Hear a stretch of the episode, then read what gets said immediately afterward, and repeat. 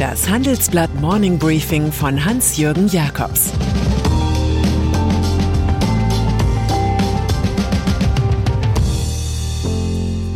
Guten Morgen allerseits. Heute ist Dienstag, der 25. Januar. Und das sind unsere Themen. EU-Experten rebellieren gegen grüne Atomkraft. Mehr Freiheit für BaFin-Chef. Das falsche Zeugnis von Benedikt XVI. Ukraine-Krise. Aggression fördert Aggression fördert Aggression. Diese Logik eines jeden Konflikts lässt sich auch an der Causa Ukraine beobachten. Gegen die Umzingelung des Landes durch russische Truppen lässt US-Präsident Joe Biden nun 8500 Soldaten in erhöhte Bereitschaft versetzen. Notfalls sollen sie aus den USA rasch nach Europa kommandiert werden. Gestern Abend stimmte sich Biden in einer Videokonferenz mit Verbündeten ab. Dazu geschaltet waren Olaf Scholz, Emmanuel Macron, Boris Johnson, NATO-Generalsekretär Jens Stoltenberg und EU-Chefin Ursula von der Leyen. Morgen dann sollen in Paris Vertreter von Russland, der Ukraine, Frankreich und Deutschland über humanitäre Maßnahmen reden. Auch der Zeitplan für ein Gesetz zum Status des Donbass soll besprochen werden. Einig ist sich das westliche Lager nicht. Die Europäische Union sieht derzeit keinen Anlass, Botschaftspersonal zur Ausreise aus Kiew zu drängen. Die USA, Großbritannien und Australien haben just das getan. Unterdessen wirft Russland den USA und der NATO Hysterie sowie einen gefährlichen Eskalationskurs vor. Anlässlich des Konflikts zwischen Russland und der Ukraine stellen sich viele Fragen. Wie können wir die eigenen demokratischen Werte verteidigen und andererseits die Beziehungen zu Moskau nicht weiter verschlechtern? Welche Rolle sollen EU und Deutschland spielen? Sollen wir auf Diplomatie oder Härte setzen? Schreiben Sie uns Ihre Meinung in fünf Sätzen an forum.handelsblatt.com. Ausgewählte Beiträge veröffentlichen wir mit Namensnennung am Donnerstag gedruckt und online. Kernkraft. Ursula von der Leyen hat ihre Aufgabe an der Spitze der EU-Kommission maßgeblich dem französischen Staatspräsidenten Emmanuel Macron zu verdanken. Der dürfte sich nun gefreut haben, als von der Leyen neben Gas die in Frankreich populäre Atomkraft als nachhaltig eingestuft hat. In der sogenannten Taxonomie soll demnächst dann final fixiert werden, welche Investitionen grün sind. Nun schlägt ausgerechnet die von der EU-Kommission installierte Expertenrunde Plattform für nachhaltige Finanzen Alarm wegen Brüssels Gas- und Atomplänen.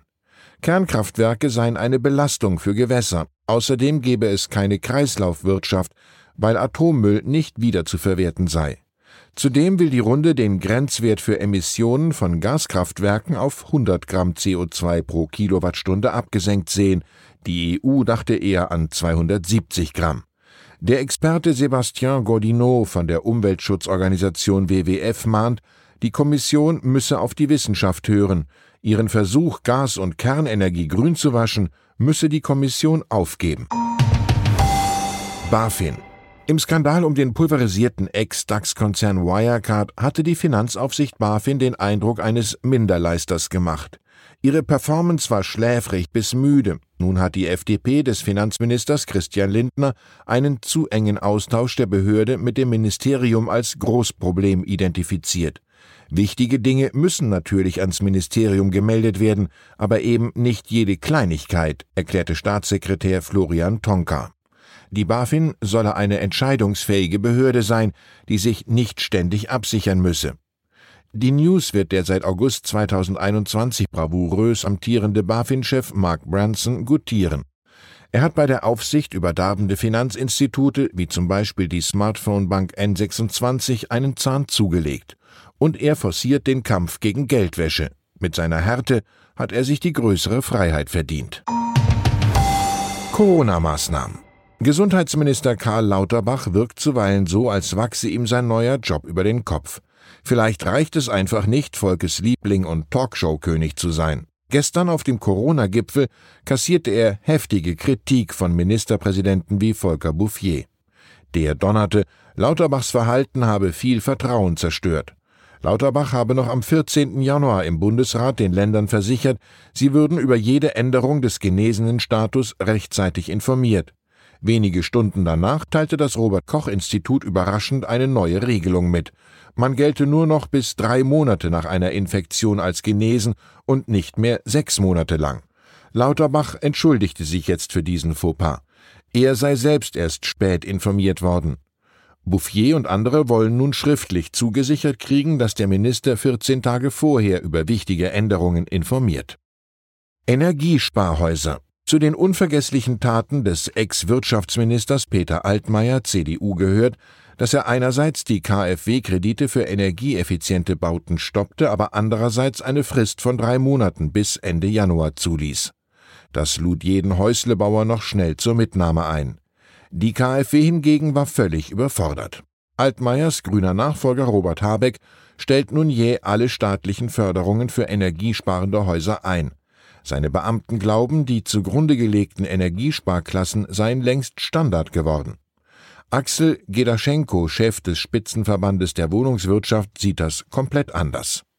Er wettert, das Regierungsziel von 400.000 neuen Wohnungen im Jahr sei nun obsolet. Die Entscheidung sei eine Katastrophe für alle, die sich für günstigen und nachhaltigen Wohnraum engagierten, moniert Gedaschko. Papst Benedikt XVI. Die größte Prüfung für Katholiken ist in diesen Tagen die eigene Kirche. Ihr Popstar vergangener Tage, der emeritierte Papst Benedikt XVI., muss eine Falschaussage zugeben. Gläubige und Nichtgläubige sind gleichermaßen verblüfft, da hätte man sich eine Marienerscheinung eher vorstellen können. Der einstige Münchner Erzbischof Ratzinger hatte gegenüber Ermittlern in Sachen Missbrauchsfällen an gleich drei Stellen versichert, er habe an einer Ordinariatssitzung im Januar 1980 nicht teilgenommen. An diesem Tag ging es um die Aufnahme eines pädophilen, straffällig gewordenen Priesters in Ratzingers Sprengel. Die Gutachter präsentierten Belege für Benedikts Präsenz. Daraufhin entschuldigte er sich. Nichts sei aus böser Absicht heraus geschehen, so der Ex-Papst. Alles sei nur die Folge eines Versehens bei der redaktionellen Bearbeitung seiner Stellungnahme. Das ist der klassische Fall für eine Ohrenbeichte. Und dann ist da noch der Finanzausgleich. Es ist dieses magische Ding zur Einebnung materieller Unterschiede in Deutschland. Hierbei wurden 2021 rund 17 Milliarden Euro umverteilt. Das meiste kam mit 9 Milliarden vom vermögenden Bayern. Nach den anderen Geberländern Baden-Württemberg, Hamburg und Hessen taucht in der Liga nun auch Rheinland-Pfalz auf. Das Land ist durch die sagenhaften Gewinne und Gewerbesteuern von BioNTech in Mainz in den Club der Reichen aufgestiegen. Nordrhein-Westfalen hingegen gibt nicht mehr, sondern erhält 200 Millionen. Wer das größte Empfängerland ist? Natürlich Berlin mit 3,6 Milliarden Euro. Die arm aber sexy Hauptstadt fordert ihren Tribut. Oscar Wilde hätte das gefallen. Er sagte, das Durchschnittliche gibt der Welt ihren Bestand, das Außergewöhnliche gibt ihr ihren Wert. Ich wünsche Ihnen einen außergewöhnlichen Tag, auch wenn niemand für Sie einen Finanzausgleich macht. Es grüßt Sie herzlich Ihr Hans-Jürgen Jakobs. Das war das Handelsblatt Morning Briefing von Hans-Jürgen Jakobs, gesprochen von Peter Hofmann.